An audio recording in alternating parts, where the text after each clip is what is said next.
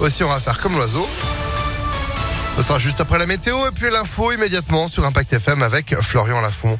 Bonjour Florian. Bonjour à tous. Plus de 1000 mercenaires russes du groupe Wagner présents dans l'est de l'Ukraine. Confirmation du ministère britannique de la Défense. Réputé proche de Vladimir Poutine, cette sulfureuse société paramilitaire déjà présente en Afrique pourrait être amenée à combattre en Ukraine. Sur le front, les combats se poursuivent. À Mariupol, ville assiégée par les troupes russes, au moins 5000 personnes ont été tuées depuis le début du conflit. Cette ville portuaire est toujours sans eau et sans électricité. Toutefois, l'Ukraine a annoncé hier soir que la ville d'Irpin, dans la banlieue de Kiev, avait été reprise aux forces russes. Aujourd'hui, de nouvelles discussions vont avoir lieu en Turquie entre délégations ukrainiennes et russes, avec sur la table la question de la neutralité de l'Ukraine.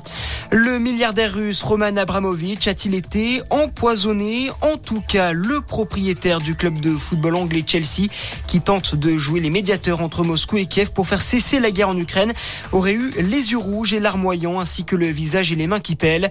Deux négociateurs ukrainiens auraient eu également les mêmes symptômes. Fort heureusement, leur vie n'est pas en danger. C'est l'une des conséquences de ce conflit, la hausse du prix des carburants. Ces derniers jours, le litre de gazole est repassé au-dessus des 2 euros. Face au prix élevé à la pompe, le gouvernement a annoncé une remise de 15 à 18 centimes par litre à partir du 1er avril et sur une période de 4 mois pour tous les Français.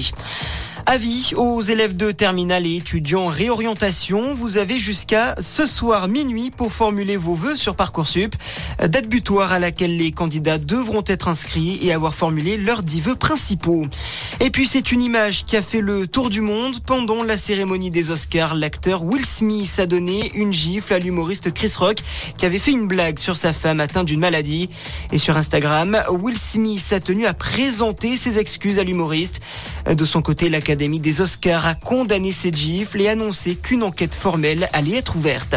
Voilà pour l'essentiel de l'actualité. Très bonne matinée à tous. À notre écoute. Merci beaucoup. Retour de l'info, ce sera à 6h30. Restez informés. ImpactFM.fr.